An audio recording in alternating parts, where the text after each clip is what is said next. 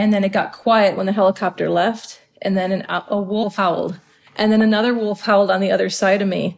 And it's like the hair stood up everywhere, you know, on the back of my neck. And I just was like, is this really happening? Like, am I, how lucky am I? Gerade wurde es wieder zum besten Land des Planeten gekürt. Für viele Menschen weltweit ist es der Sehnsuchtsort schlechthin. Und manche sagen auch, es ist einfach das bessere Nordamerika. Ihr wisst, wovon wir sprechen. Herzlich willkommen in Kanada.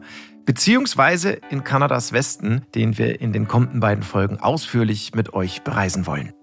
Hier ist Explore, der National Geographic Podcast.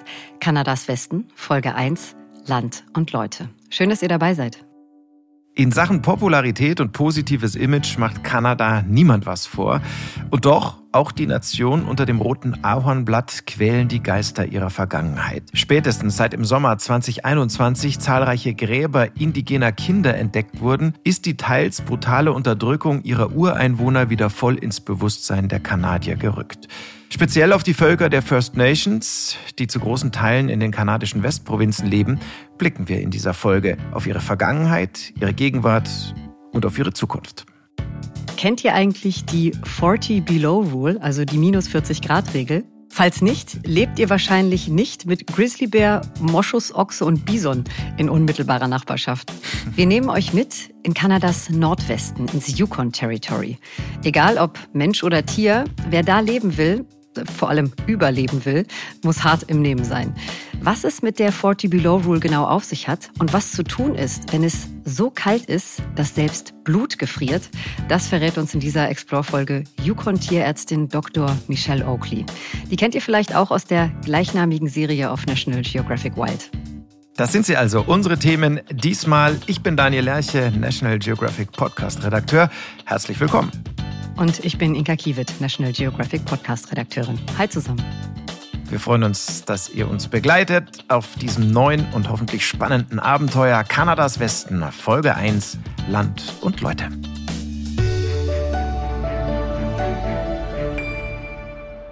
Also, let's go west, würde ich sagen. Wobei wir vielleicht erstmal klären sollten, was wir eigentlich genau meinen, wenn wir von Kanadas Westen sprechen, ne? Ja, macht auf jeden Fall Sinn. Ähm, und daher würde ich auch vorschlagen, wir starten direkt mit unseren 60 Sekunden. Mhm. Da haben wir ein paar der wichtigsten Informationen zu Kanadas Westen, nämlich kurz und kompakt für euch zusammengefasst. Zunächst mal zur geografischen Definition von Westkanada. Die gängigste, die umfasst im Prinzip alles westlich und nördlich der Provinz Ontario, dem politischen Zentrum des Landes. Für alle, die die Kanada-Karte jetzt vielleicht nicht sofort detailliert im Kopf haben, Ontarios Grenze zur westlichen Nachbarprovinz Manitoba bildet ungefähr die geografische Mitte Kanadas. Das industrielle und auch größte Ballungszentrum Westkanadas, das ist der Großraum Vancouver an der Pazifikküste.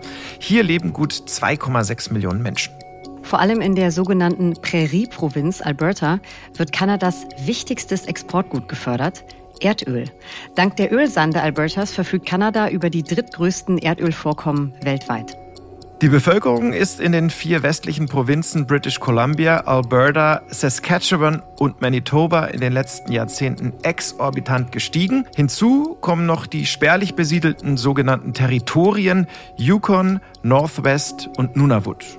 38 Millionen Menschen. So viele leben in ganz Kanada und davon mittlerweile etwa ein Drittel im Westen des Landes.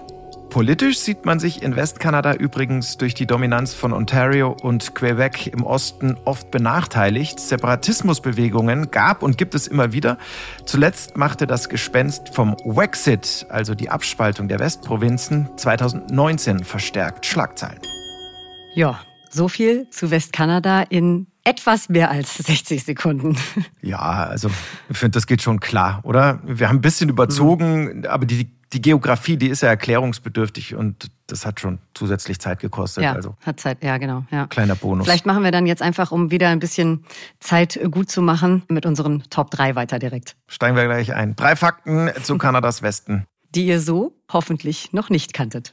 Fakt 1. Kurioses Calgary. In Sachen bizarre Gesetze hat ganz Kanada einiges zu bieten. Auf die Spitze treibt es allerdings Alberta. So ist es in der gesamten Provinz verboten, Achtung, tragbare Holzleitern zu streichen. Ein transparenter Schutzanstrich, der keine Mängel verbirgt, der ist hingegen erlaubt. Schlecht riechen, das geht gar nicht, vor allem in Edmonton, in Albertas Hauptstadt. Da ähm, wird per Gesetz beziehungsweise per Verordnung untersagt, Zitat, die Erzeugung von anstößigen Gerüchen, und zwar nicht nur in der Öffentlichkeit, sondern auch im privaten Umfeld. Und dann ist da noch Calgary. Hier sollte man nie einfach so eine Schneeballschlacht anzetteln. Nach einer alten Verordnung ist es nämlich illegal, ohne ausdrückliche Genehmigung des Bürgermeisters oder des Stadtrats, des Stadtrats Schneebälle innerhalb der Stadtgrenzen zu werfen. Also ich zettle lieber keine, ich muss mich kurz erinnern, nicht autorisierte Schneeballschlacht an, wenn ich ähm, stinkend auf einer gestrichenen Holzleiter stehe, da würde ich ja gleich drei Gesetzesverstöße begehen. Ja, korrekt. In Alberta. Äh, also als verrückt. Anarchist kann man sich da richtig schön austoben, ja. glaube ich, in Alberta. Ja. Ähm, ich hätte noch ein anderes Beispiel für ein ziemlich bizarres Gesetz. Mhm. Betrifft aber den Luftraum. Mhm. Und ähm, ja, ich muss zugeben, ich habe da jetzt keine doppelte Quellenprüfung gemacht, weil ich dachte, ähm, das schafft es ja eh nicht in die Sendung, ist ja kein ähm, spezifisch westkanadisches jetzt, Thema. Jetzt musst du es aber, aber, auch bitte verraten. Ich wollte gerade fragen, ja. ob ich trotzdem darf. Bitte. Also wirklich auch sehr bizarr. Ähm, Linienfluggäste beziehungsweise Linienfluggästen ist es in Kanada nämlich offiziell verboten, das Flugzeug während des Fluges zu verlassen. Nein. Doch. Da wird dann auch äh, überhaupt kein Unterschied gemacht, ob man sich gerade im Luftraum über dem Westen oder dem Osten des Landes befindet. Ein sehr sinnvolles Gesetz. Ja, ich meine, stell dir mal vor, wo kommen wir da hin? Wenn jeder ein- und aussteigt, wann er will. Ich mach, mal, ich mach mal mit dem nächsten Fakt weiter. Fakt 2. Was zu lesen nicht vergessen. Über 100.000 stehende und fließende Gewässer gibt es in der Prärie-Provinz Saskatchewan. Aber ein kleiner See ist absolut außergewöhnlich, der Little Manitou Lake. Der wird gerne auch als Totes Meer von Kanada bezeichnet.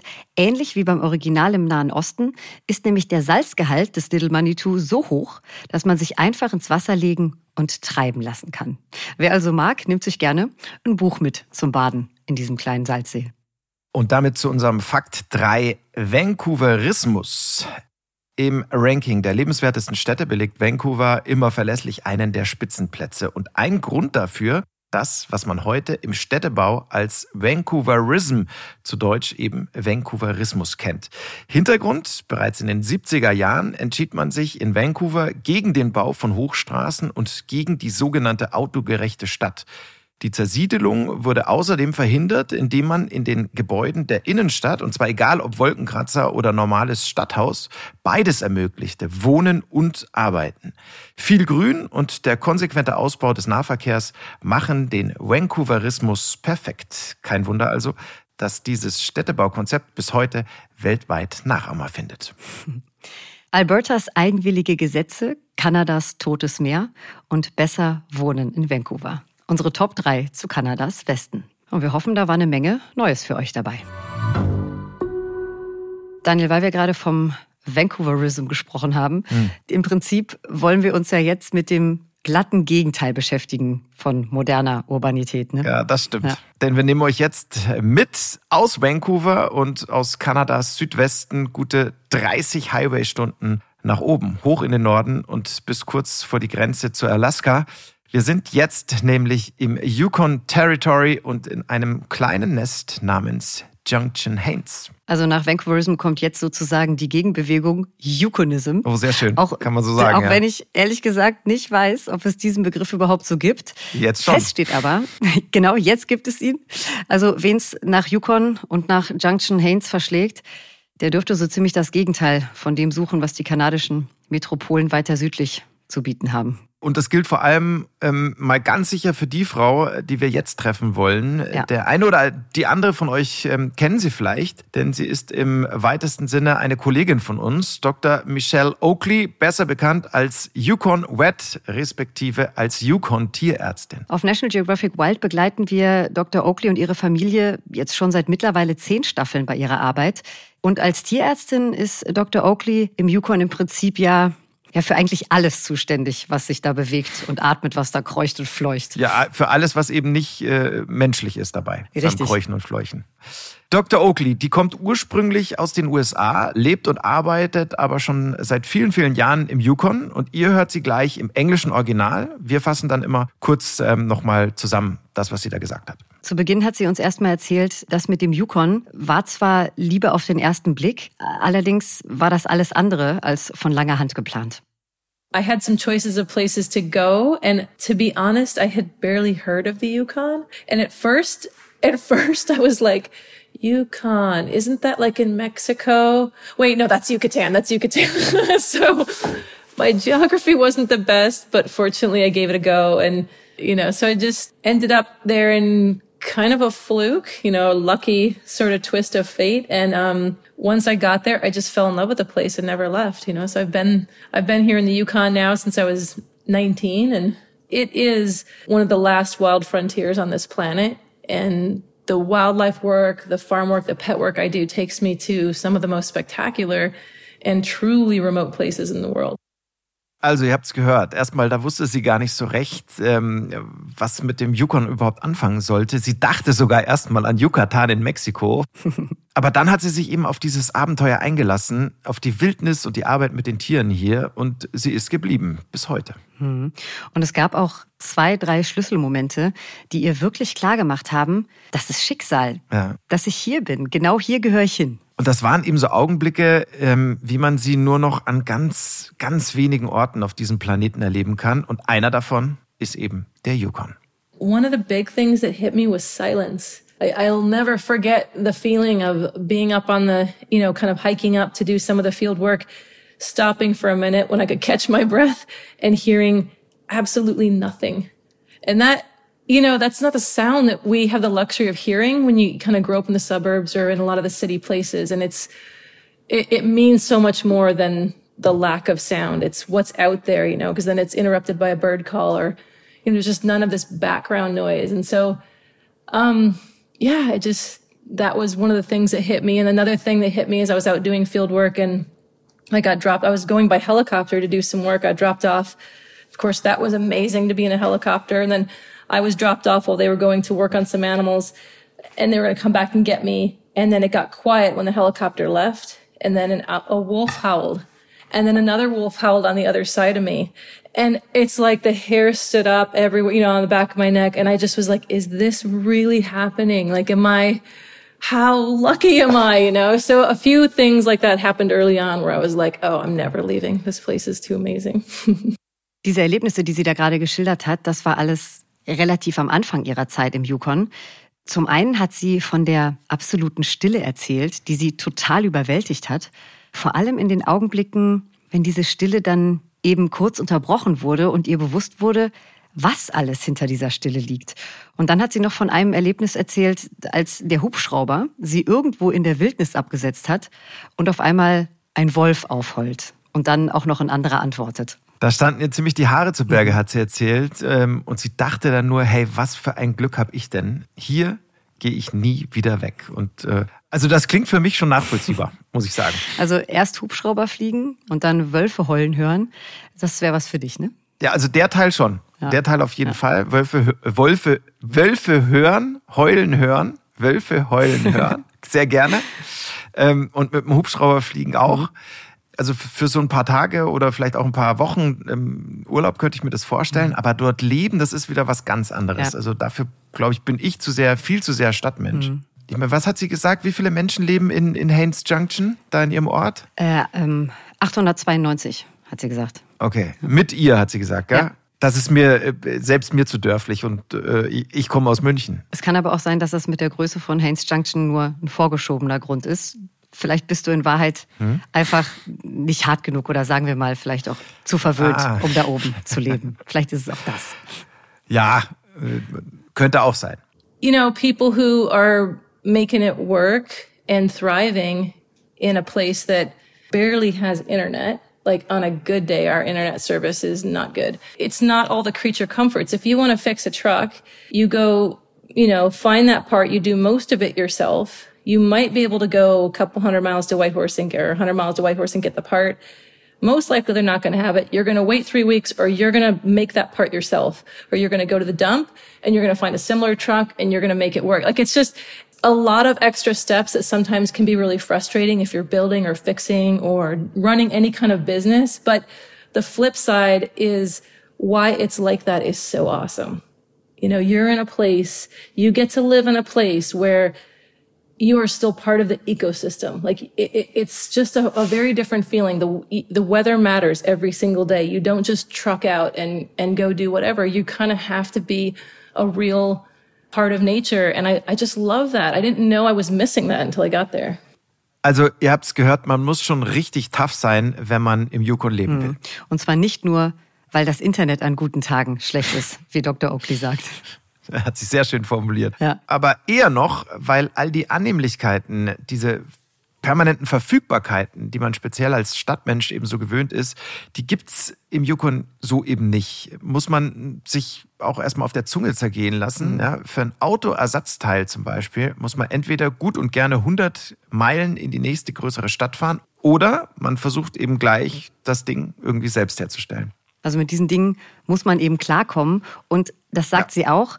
Man kann die Natur hier nicht beherrschen. Man ist, man ist ein Teil von ihr. Man ist ein Teil des Ökosystems. Aber natürlich ist das sicher auch nicht jedermanns oder Fraus Sache.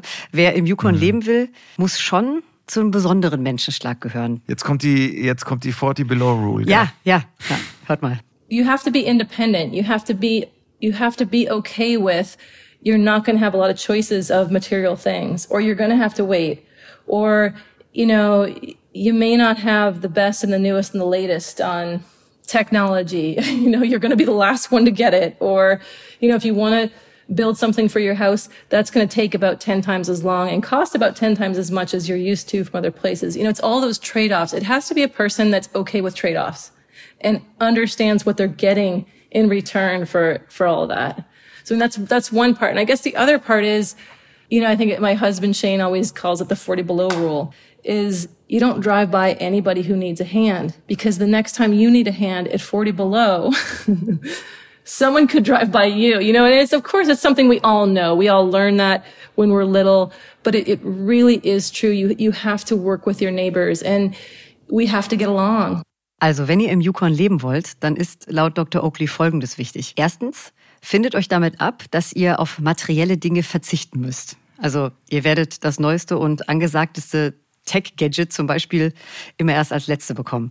Zweitens, ihr werdet sehr viele Kompromisse machen müssen. Dafür bekommt ihr aber auch sehr viel zurück. Und drittens, seid immer bereit, euch gegenseitig zu helfen. Und da kommt jetzt die 40 Below Rule ins Spiel. Stellt euch vor, ihr braucht Hilfe bei minus 40 Grad und jemand fährt einfach so an euch vorbei. Geht natürlich gar nicht. Ja. Also ähm, im Yukon hilft man sich immer äh, schon aus Pragmatismus. Man könnte immer eben selbst der Nächste sein, der dann Hilfe ja. braucht. Ähm, so, jetzt haben wir schon ein bisschen was äh, erfahren über die Bewohner des Yukon. Sind übrigens gerade mal 36.000 auf einer Fläche, die um ungefähr ein Drittel größer ist als Deutschland. Aber in diesem riesigen Gebiet leben natürlich nicht nur ein paar wenige Menschen, sondern auch eben sehr, sehr viele Tiere. Ja, wegen denen hat es Dr. Oakley ja überhaupt erst in den Nordwesten genau. verschlagen. Ne? Ja, und heute, so sagt sie selbst, gibt es eigentlich auch kaum noch eine Tierart im Yukon, die sie nicht schon als Tierärztin behandelt hätte. Ja, und gesehen hat sie sowieso schon alle. Especially if you're out at dusk, especially if you can spend a few days out camping, you will see some incredible things. You will see caribou herds that are moving through. You will see grizzly bears. You will see black bears. You will see mountain sheep, like Dall sheep and, um, moose. And if you're further north, you'll see musk ox, you know, which are just a, such a cool, like kind of prehistoric mammal here. And if you're really lucky and you spend a lot of time, you could see some wolves. I mean, they're just so elusive. The cool thing is, is you will see signs of all of these animals. You'll see tracks. Even though I didn't see that animal, I know they were there and the landscape feels so full.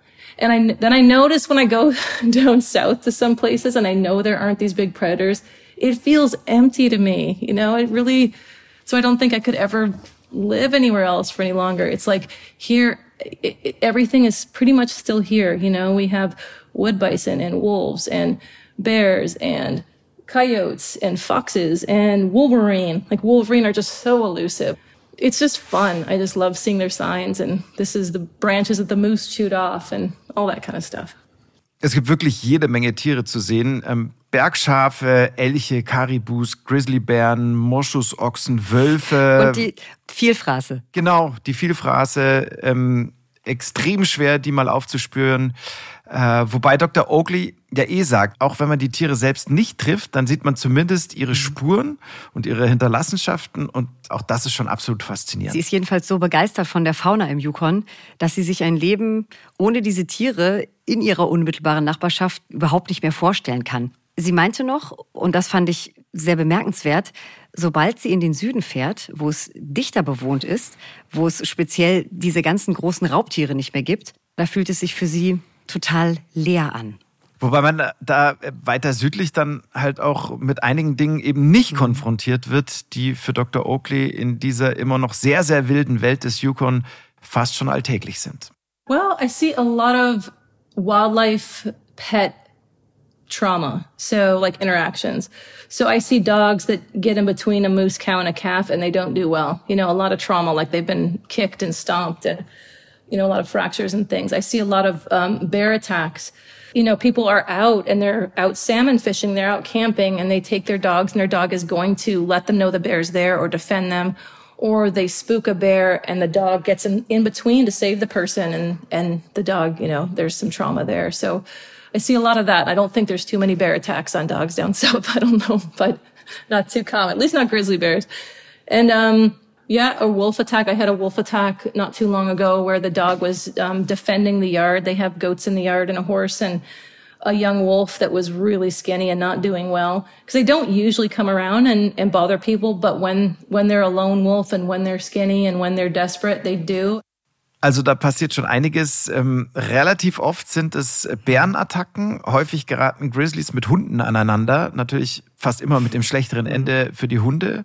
Neulich hatte sie auch einen Wolfsangriff. Das kommt nicht so oft vor, aber manchmal eben doch. Also wie sagt Dr. Oakley so schön, sie sieht schon auch einfach viele Dinge, die ihre Kollegen etwas weiter südlich eher nicht so hm. zu Gesicht bekommen. Vielleicht auch noch wichtig an dieser Stelle zu erwähnen, früher hatte Dr. Oakley ihren Schwerpunkt komplett äh, auf der Arbeit mit den Wildtieren. Also das macht sie natürlich immer noch. Heute arbeitet sie aber auch verstärkt in ihrer ganz klassischen Tierarztpraxis, mhm. weil ihr die Stimmt. Arbeit mit Menschen und deren Haustieren ja einfach gefehlt hat. Wobei man erwähnen muss, glaube ich, also wenn sie von Haustieren, mhm. von Pets spricht, dann meint sie natürlich jetzt nicht nur klassisch ja. Hunde und Katzen ja. und Goldfisch, äh, sondern auch eben alle Nutztiere, die im Yukon so gehalten werden. Und genau eines dieser Nutztiere ist es übrigens auch, bei dem Dr. Oakley bisher bei ihrer Arbeit am meisten einstecken musste? I think you'll be surprised at the one, the animal I work on that I think is the most dangerous. And that's horses. because I work on grizzly bears, muskox, moose, bison. A bison bit me last week, actually. I don't think too many people can say a bison bit them, but, but I've been kicked by more horses and head butted and bit. And it just feels like I think your guard gets down with the domestic animals more and they're awake most of the time. You know, you're working on a horse that's 1500 pounds, you know, 500 kilos, you know, one flick of their head and, you could be dead. So I've had more bad close calls with horses than with all of the muskox that have chased me and bison that have bit me. a funny story is Sierra and I were working on a horse that had sliced its leg on a fence. Of course, it was 38 below and that's when these things always happen. It never happens when it's like plus 17 and sunny. It happens at the really cold time. So we're, we're working on this, this horse's um, laceration and I'm trying to do the suturing and the blood is freezing as it comes out of the cut, which I'd never really seen before. Like it was an arterial cut. So it was pumping, but it was like barely getting out and then just freezing and freezing. So I had to keep like washing the, the, that away. I couldn't get latex gloves to work. There was just no way to have surgical gloves. So I had to just keep washing my hands. And then the instruments were freezing to my hands as I was trying to do the suturing. So, so she was standing by with hot water and just like pouring hot water on my hands and pouring hot water on the instruments. It was so like backwoods, you know, I'm like, gosh. Also bei der Arbeit mit Pferden ist ihr bisher am meisten passiert. Ja, wahrscheinlich, weil man so sehr an diese Tiere gewöhnt ist, dass man gar nicht mehr wahrnimmt, wie groß und stark und schwer sie sind. Ja.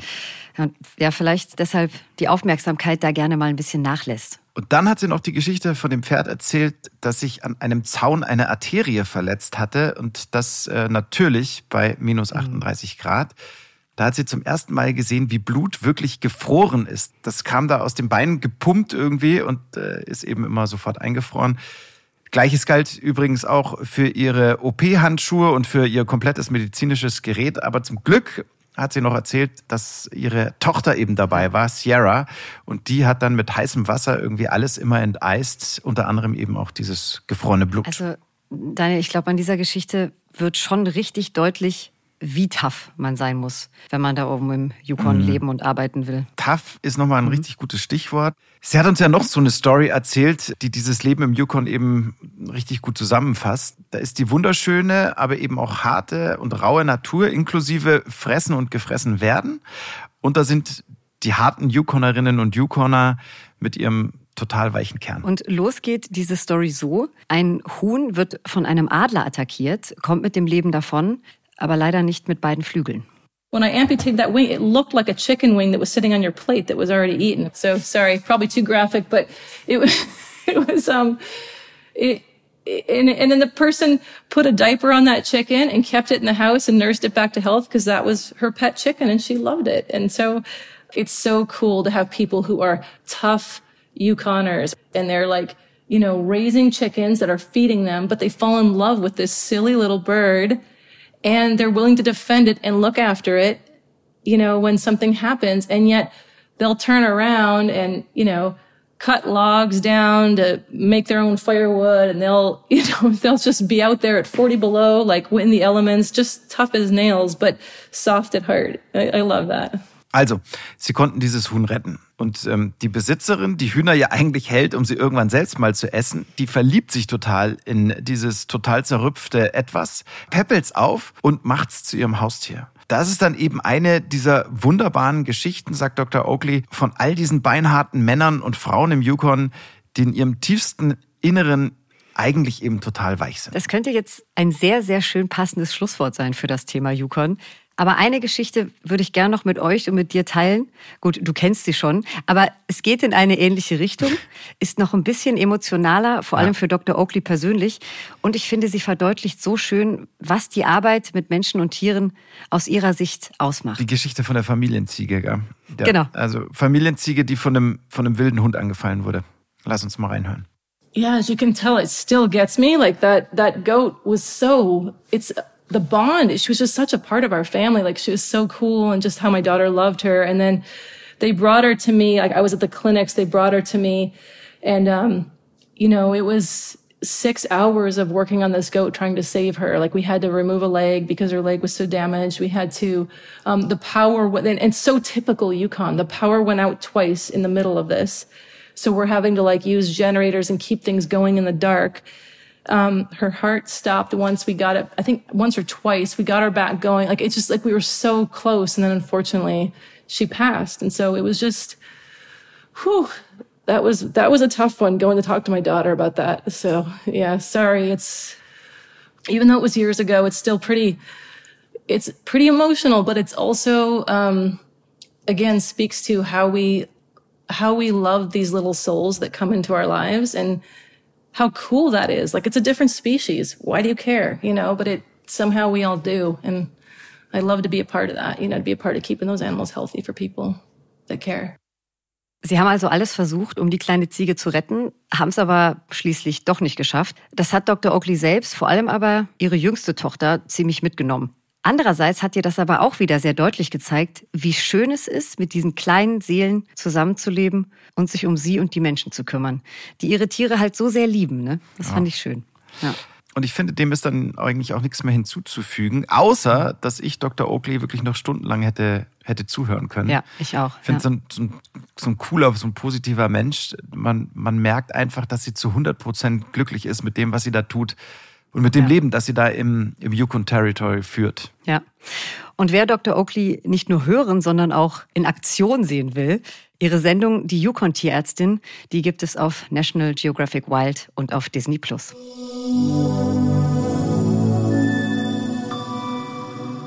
Ihr hört Explore, der National Geographic Podcast. Wir sind in Kanadas Westen, Folge 1, Land und Leute. Und wir haben es zu Beginn dieser Episode ja schon erwähnt, kaum eine Nation auf diesem Planeten ist gerade bei uns Europäern so positiv besetzt wie Kanada. Stimmt. Also ja. das Land gilt als insgesamt deutlich liberaler als sein südlicher Nachbar, die USA. Die Einwanderungspolitik zum Beispiel ist Vorbild weltweit. Ähm, der Lebensstandard, der ist hoch farbenprächtige Wälder, blaue Seen ähm, und die Rocky Mountains, die prägen so das Image von Natur pur.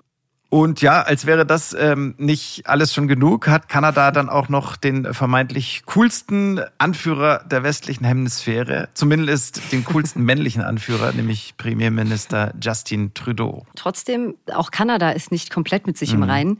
Der Grund, der liegt in der Vergangenheit. Es geht vor allem um den Umgang mit Indigenen, mit den Indigenous People. Im Sommer 2021 hat dieses Thema wieder deutlich an Brisanz gewonnen, denn in der Nähe von sogenannten Residential Schools in British Columbia und Saskatchewan wurden massenhaft anonyme Gräber indigener Kinder gefunden. Und damals ging nicht nur durch Kanada ein Aufschrei, aber immerhin das Thema steht jetzt wieder ganz weit oben auf der offiziellen politischen Agenda und auch wir sind so darauf aufmerksam geworden und wollten wissen, was es genau mit diesen Residential Schools auf sich hat und wie weiter ist der Versöhnungsprozess zwischen Mehrheitsgesellschaft und Indigenen. Ja, wobei wir den Fokus vor allem auf die größte Gruppe unter den Indigenen legen wollen, und zwar auf die First Nations, die zu großen Teilen in Kanadas Westen leben. Und ihr seht schon, First Nations, da geht's schon los mit dem Fachvokabular. Und um hier mal Licht ins Dunkel zu bringen, haben wir uns kompetente Hilfe geholt.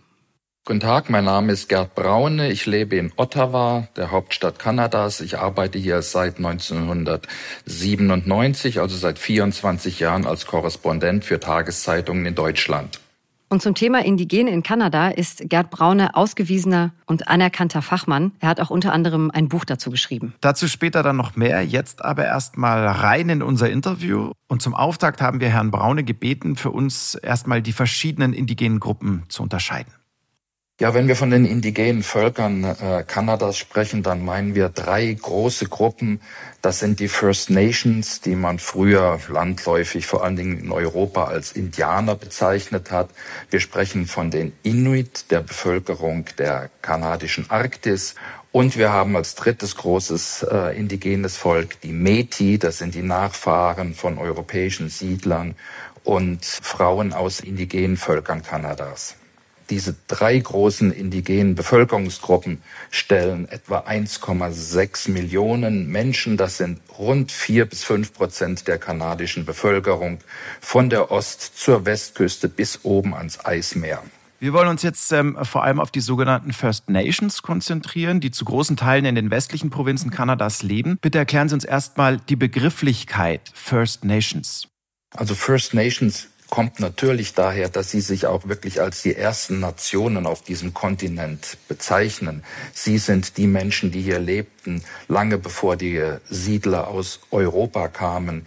Wir haben also diese First Nations, die First People, wie eigentlich die zwei erst großen Gruppen, nämlich die First Nations und die Inuit bezeichnet werden. Und äh, mit Nations äh, unterstreichen sie natürlich auch, dass sie sich als Nationen fühlen und damit auch eine besondere Beziehung zu denen haben, die später auf diesen Kontinent kamen. Von wie vielen Menschen und von wie vielen verschiedenen Völkern sprechen wir da? Also die First Nations, äh, so wie wir sie jetzt definieren und wie sie sich auch äh, verstehen, haben wir in Kanada etwa eine Million Menschen und sie leben in 630 bis 650 Nationen, Gruppen, die einige von ihnen viele, viele tausend umfassen, aber andere auch nur wenige hundert. Äh, also es gibt sehr kleine First Nations, aber es gibt auch große First Nations äh, mit mehreren tausend Mitgliedern. Hm. Und wie und wo leben die First Nations heute schwerpunktmäßig? Sie sind eigentlich über das gesamte Land verbreitet. Aber das Bild der First Nations, vor allen Dingen, wie wir es ja auch in, wie wir es auch in Europa haben, wird äh, sehr stark auch von den First Nations der Prärie-Provinzen von Manitoba, Saskatchewan und Alberta geprägt. Und wir haben die First Nations natürlich an der, an der Westküste, die, die Pazifikküstenvölker, die ihre völlig eigene Kultur haben, die in Siedlungen lebten und äh, vom Fischfang lebten, während sich die Prärievölker ja vor allen Dingen von der Jagd, äh, etwa von Bisons äh, und Karibus ernährten. Vielleicht können Sie uns so ein bisschen ähm, einen, einen Einblick schildern aus dem Leben der First Nations. Wie leben die Menschen da? Ein großer Teil der Angehörigen der First Nation lebt nicht in den sogenannten Reservationen weit abseits, sondern ein Großteil, etwa 50 Prozent, vielleicht sogar ein bisschen mehr, lebt in den Städten, in den großen Städten. Und dann gibt es diese vielen kleinen Gemeinden, manche sehr weit abseits gelegen, ähm, die zum Teil auch schwer zu erreichen sind. Wir haben äh, Gemeinden, die man nur mit Flugzeug erreicht, die keine Straßenverbindung in den Süden äh, Kanadas haben. Selbst in Ontario gibt es solche sogenannten Fly-in-Communities. Und da ist natürlich auch der Lebensstandard und der Lebensstil völlig unterschiedlich. Äh, man muss sich jede einzelne First Nation da genau ansehen. Ja, Sie sprachen eben von Reservationen, äh, bewusst nicht von Reservaten, nehme ich an. Das heißt, Reservate sagen wir besser nicht mehr. Können Sie uns ganz kurz helfen? Warum Reservation? Wenn Sie sich so die Definition von Reservat ansehen, wird Reservat sehr oft auch verwendet für ein Gebiet, ein Schutzgebiet, für, für Tiere, für Natur. Und das dann äh, eins zu eins auf Nationen, auf Völker mit Geschichte und Kultur zu übertragen, fällt mir persönlich sehr schwer. Und wir erleben, sehen es in den USA wird sehr, sehr stark auch der Begriff Reservation verwendet. In Kanada selbst heißt es auch Reserve. Also wenn wir Reserve sagen würden, dann wäre das okay. Aber den Begriff Reservat, den mag ich überhaupt nicht. Und äh, deshalb, ich bleibe bei dem Begriff Reservation. Mhm. Herr Braun, die Bevölkerungszahl der Indigenen und damit auch der First Nations, die steigt ja deutlich. Woran liegt das? Es sind sehr, sehr junge äh, Völker, eine sehr hohe Geburtenrate, deutlich höher als in der nicht indigenen Bevölkerung. Ein Teil des starken Anstiegs äh, der Zahl der Angehörigen der indigenen Völker liegt auch daran, dass sie heute selbstbewusster sind und sich auch sehr stark selbst als indigen definieren, dass also äh, in den vergangenen 20 Jahren wir einen ganz deutlichen Anstieg haben, vor allen Dingen der First Nations, liegt daran, dass sie sagen, ja, wir sind das. Die haben das vielleicht früher in Statistiken äh, verschwiegen, weil sie äh, lieber nicht als indigen bezeichnet äh, werden wollten. Das ist heute nicht. Das spricht für ihr Selbstbewusstsein. Aber dann kommt halt auch diese sehr starke, sehr hohe Geburtenrate hinzu, vor allen Dingen äh, in der in der Inuit-Bevölkerung der Arktis, Familien mit vier, fünf, sechs Kindern ist da eher die äh, Normalität als, als die Ausnahme. Aber Ihren Worten entnehme ich, dass die Zugehörigkeit zu den First Nations dann immer weniger als Stigma begriffen wird. Und das ist dann letztlich ja eine sehr positive Entwicklung. Um aber zu verstehen, was sich ähm, da dann auch gerade ändert in Kanada, müssen wir vielleicht erstmal zurück noch blicken in die Vergangenheit. Und die ist ja durchaus geprägt von Unterdrückung und Assimilierungsdruck. Ein zentraler Aspekt hier sind die sogenannten Residential Schools. Bitte erklären Sie uns mal, was es mit diesen Schulen auf sich hatte. Also diese Residential Schools waren äh, bis in die 1960er Jahre wirklich das dominierende Schulsystem für äh, Kinder aus den indigenen Völkern. Sie wurden vom Staat eingerichtet. Die ersten Residential Schools wurden schon in der Zeit vor der Gründung Kanadas äh, gebildet, also vor 1867. Aber der wirkliche Aufschwung im Sinne von äh, Steigerung der Zahl der Residential Schools kam dann nach der Gründung Kanadas und der erste Premierminister John MacDonald, der bis vor wenigen äh, Jahren sehr hoch geschätzt war und über dessen äh, Erbe nun der Schatten liegt äh, der Residential Schools, war eben ein sehr starker Beförderung, äh, Förderer dieses Schulsystems das dafür eingerichtet wurde, offiziell die Kinder der indigenen Völker zu bilden, äh, ihnen eine Ausbildung zu geben, ihnen Lesen und Schreiben, ein Handwerk beizubringen. Aber die, äh, das alles überwölbende Thema dieser Schulen war die Assimilierung der Kinder in die Weiße, in die nicht indigene Bevölkerung und damit auch das Auslöschen ihrer Identität, ihrer Sprachen, ihrer Kultur. Und äh, das hatte Auswüchse, die bis in die heutige Zeit zu spüren sind der Verlust an Sprache, der Verlust an Selbstwertgefühl. Und das wird langsam nun wieder aufgearbeitet. Aber wer sich heute mit den äh, indigenen Völkern Kanadas beschäftigt, wird sofort auf äh, das Thema Residential Schools und die äh, anhaltenden Folgen dieses Systems für die indigenen Gemeinden äh, stoßen. Können Sie uns kurz mal äh, darlegen, wie dieses System der Residential Schools funktioniert hat, was man da mit den ähm, indigenen Kindern gemacht hat? Also es war äh, vor allen Dingen so, dass die, dass diese äh, Residential Schools oft sehr weit von den Reservationen entfernt lag, von dem, von den Siedlungsgebieten der der First Nations, aber auch der Inuit, dass die Kinder in diese Schulen gebracht wurden, oft unter Zwang, und blieben dort in diesen Schulen eigentlich das ganze Jahr. Manche hatten wirklich über Jahre hinweg keinen Kontakt mit, äh, mit ihren äh, Familien, mit ihren Gemeinden. Sie durften in diesen Schulen ihre Sprachen nicht äh, sprechen. Sie durften ihre Kultur, ihre Gebräuche nicht pflegen. Äh, wenn sie kamen, wurden ihnen oft die Haare abgeschnitten. Sie wurden in westliche Kleidung gesteckt. Also es war wirklich der, der, der Eintritt in die Residential School war äh, für viele der wirklich der große Kulturschock, das Herausreißen aus der eigenen Kultur, wie sie sie bislang erlebt haben, in eine ihnen völlig fremde Kultur, deren Sprache sie nicht äh, verstanden und ein Schulsystem, das ihnen natürlich auch völlig, völlig fremd war. Und das führte auch zur Zerstörung halt von Familienbeziehungen, äh, von Familienstrukturen. Ähm, der Abbau dieses Schulsystems begann etwa in den 70er Jahren, als das äh, Bewusstsein der indigenen Völker wirklich ganz stark wurde. Und das war auch der Beginn eigentlich des Niedergangs und der Abschaffung des langsamen Ausstiegs aus diesen äh, katastrophalen Residential Schools.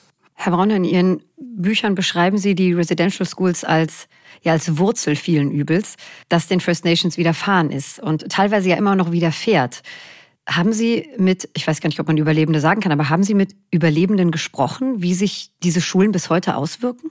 Dieser Begriff Überlebende ist, ist äh, genau der richtige. Survivors, wie sie sich nennen. 1978 habe ich erstmals äh, mit Menschen gesprochen, die durch dieses Schulsystem gingen und die, die mir dann erzählten, es ging damals vor allen Dingen darum, dass sie ihre Sprachen nicht sprechen durften und, und so lange weg waren von, äh, von ihren Familien. Und wir sehen heute gerade, was zum Beispiel die, die indigenen Sprachen angeht, dass wirklich über mehrere Generationen diese Fähigkeit, die Muttersprache zu sprechen, also die, die ursprüngliche indigene Sprache, völlig verloren ging oder zum großen Teil verloren ging. Gott sei Dank nicht völlig verloren ging, so dass es Möglichkeiten gibt, sie, sie wieder zu beleben. Und ich höre von äh, Überlebenden, wir wurden nicht geliebt und lernten nicht, äh, wie wir lieben, wie wir unsere Kinder erziehen. Und wenn wir von, von Gewalt, wenn wir von, von äh, Drogen, von Alkohol sprechen, das sind, ist ein inter, äh, ein von Generation zu Generation weitergegebenes Trauma.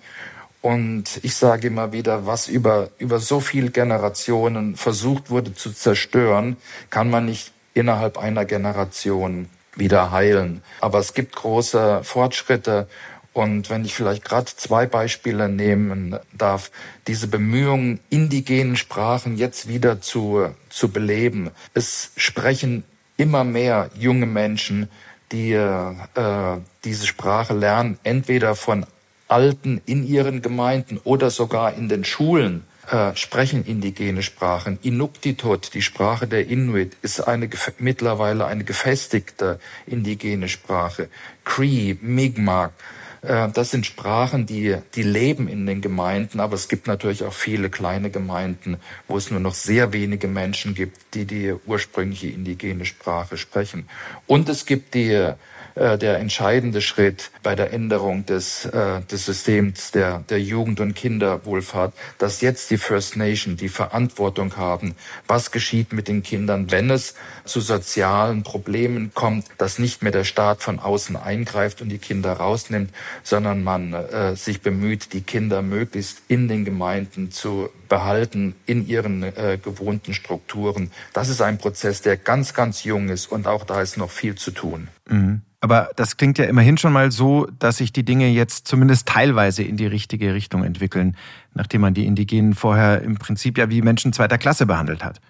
Sie wurden auf jeden Fall in der, im kanadischen äh, Staat nicht als gleichberechtigte Angehörige und, und, und, und Völker dieses äh, Landes Kanada gesehen. Das hat sich erst äh, über, über viele Jahre entwickeln müssen. Und wir gehen da zurück in die, in die 1970er oder vielleicht sogar Anfang oder Ende der 1960er Jahre, wo es wirklich die gegenläufige Entwicklung gab, dass sich die, diese Völker selbstbewusst zu Wort gemeldet haben, um ihre Rechte gekämpft haben, ihre Organisationen schufen, ähm, ein, anfingen ein eigenes Schulsystem aufzubauen. Und der erste große Erfolg war dann auch die, die neue Verfassung von 1982 unter Pierre Trudeau, dem Vater des jetzigen Premierministers, als die First Nations, Inuit und Métis als indigene Völker Kanadas in der Verfassung anerkannt wurden. Mhm. Ähm, abschließend, Herr Braune, welche Erwartungen haben Sie für die Zukunft der First Nations? Was, was wünschen Sie sich vielleicht auch für die First Nations? Wie kann eine Versöhnung gelingen? Die Versöhnung kann dann gelingen, wenn dieses Bewusstsein, äh, dass viel falsch gemacht wurde in der Vergangenheit, wirklich allgemeingut ist, dass es in den Schulen wirklich Pflicht ist, darüber zu lernen, dass sich die First Nations in den Gesprächen, in den Verhandlungen mit, mit den Regierungen auf die Stärkung ihrer eigenen Strukturen konzentrieren können, äh, ihre Gemeinden festigen, dass äh, investiert wird in die indigenen Gemeinden. Also es gibt, es gibt Baustellen all überall. Aber zum Beispiel, wenn Sie sehen, dass Kanada jetzt mit äh, Mary May Simon erstmals eine indigene Persönlichkeit als Generalgouverneurin hat, also als höchste Repräsentantin des Landes, wenn Sie sehen, dass der Staatsbürgerschaftseid, den Neuankömmlinge ablegen, jetzt auch ausdrücklich die indigenen Rechte erwähnt, die respektiert und geachtet werden müssen, dann sind das meines Erachtens mehr als nur symbolische Schritte, sondern das sind wirklich Maßnahmen, die dazu beitragen, das Bewusstsein auch in Kanada zu verändern. Und die, die Rechtsprechung ist eindeutig. Ein, ein großer Teil der kanadischen Bevölkerung ist sich bewusst, dass äh, Fehler gemacht wurden in der Vergangenheit und dass diese Beziehungen zu den indigenen Völkern wirklich ein wichtiger Bestandteil dieses kanadischen Mosaiks sind, des Zusammenlebens von vielen Kulturen. Und da sind die ersten Kulturen, die First Nations, die First People, ein ganz, ganz wichtiger Aspekt. Sagt Gerd Braune, Autor, Politikwissenschaftler und Kanada-Nachrichtenkorrespondent. Herr Braune, vielen Dank für dieses Gespräch. Gern, Dankeschön. Also, ihr seht schon, ein hochemotionales und total komplexes Thema. Ich glaube, auch deshalb war ähm, Herrn Braune sehr wichtig, nochmal zu unterstreichen, dass es durchaus auch Fortschritte gibt. Ja. Er hat sich diesbezüglich ein paar Tage nach dem eigentlichen Interview extra nochmal gemeldet und eben explizit darauf hingewiesen, dass die meisten indigenen Gemeinden mittlerweile die Schulen unter ihrer Verwaltung haben, dass die Sprachen der First Nations und der Inuit wieder ähm, gelehrt werden und zwar bis hoch in die Arktis und dass es einfach im Land insgesamt ja ganz viele sehr erfolgreiche Projekte von Indigenen mhm. gibt. Also auch wenn es noch lange dauern wird, bis die Geschichte und der Umgang mit der indigenen Bevölkerung in Kanada richtig aufgearbeitet ist, ja immerhin scheint das Land auf einem guten Weg zu sein. Jedenfalls soweit wir das von hier und nach dem Gespräch mit Herrn Braune beurteilen können. Wenn euch das Thema interessiert, dann seien euch auch noch die Bücher von Gerd Braune empfohlen. Zum einen Indigene Völker in Kanada, der schwere Weg zur Verständigung und zum anderen Kanada, ein Länderporträt, in dem er auf das Thema auch nochmal ausführlich eingeht. Beide Bücher sind erschienen im Christoph Links Verlag Berlin.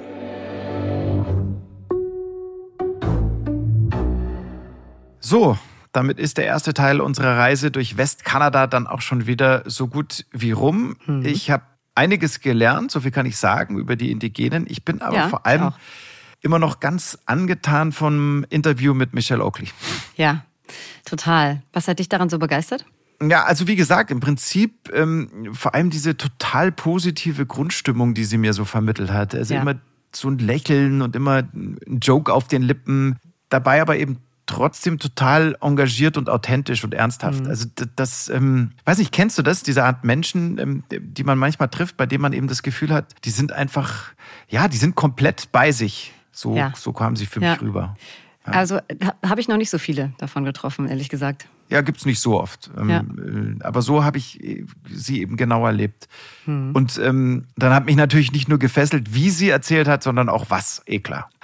Ähm, Inka, damit wollen wir jetzt aber den Blick ähm, auch mal wieder nach vorne richten. Mhm. Da wartet ja noch einiges auf uns, unter ja. anderem nämlich noch mindestens eine Westkanada ähm. Mhm. F2, ja, Folge 2, genau. Genau. Äh, worauf dürfen wir uns da freuen? Also ich kann dir jetzt schon mal verraten, das Thema Mhm. Das, das ist einfach so National Geographic. Das wird, glaube ich, richtig gut. Hast du schon mal was von den kanadischen Küstenwölfen gehört? Äh. Küstenwolf? Also Wölfe, ja. Küstenwölfe, nee, habe ich noch nicht gehört. Ja. Noch also genau, ja, genau darum geht's in Folge 2. Also du okay. glaubst es nicht, aber wir lernen Wölfe kennen, die Krebse knacken, Muscheln ausschlecken und auf Robbenjagd gehen. Also die okay. haben sich komplett ihrem Lebensraum am Meer angepasst. Und ein kanadischer Filmemacher hat sie ganz lange begleitet. Da freue ich mich schon richtig drauf. Ein Megathema. Hört sich wirklich gut an. Ja. Also ich bin auf jeden Fall dabei. So viel steht mal fest. Und äh, ich hoffe natürlich, dass ihr, die uns jetzt zuhört, uns dann auch in Folge 2 begleitet. An euch ähm, jetzt nur noch der Hinweis, eure Fragen, Kritik oder Themenideen immer her damit. Einfach kommentieren unter dem Explore Podcast, je nachdem, welchen Audiodienst ihr eben nutzt. Und wenn ihr mögt, dann folgt uns auch gerne. Da freuen wir uns natürlich auch. Ja, das war's für dieses Mal. Danke fürs Zuhören und bis zum nächsten Mal. Ciao. Ciao. Macht's gut. Ich habe hinten raus noch einen für dich, Inka. Einen kleinen, was, was einen kleinen Sparwitz habe ich noch. ähm, mal schauen, ob du auf die Lösung kommst. Woraus besteht Kanada zur Hälfte? Oh nein, ich hasse Quizfragen. Mm. Ich hoffe, ich lache jetzt wenigstens gleich. Sag. Aus Aas. Oh Mann. Mann, Daniel. Ja, ich weiß. Ich glaube, ich möchte jetzt direkt. Nee. Daniel, mach's gut. Ja. Ciao.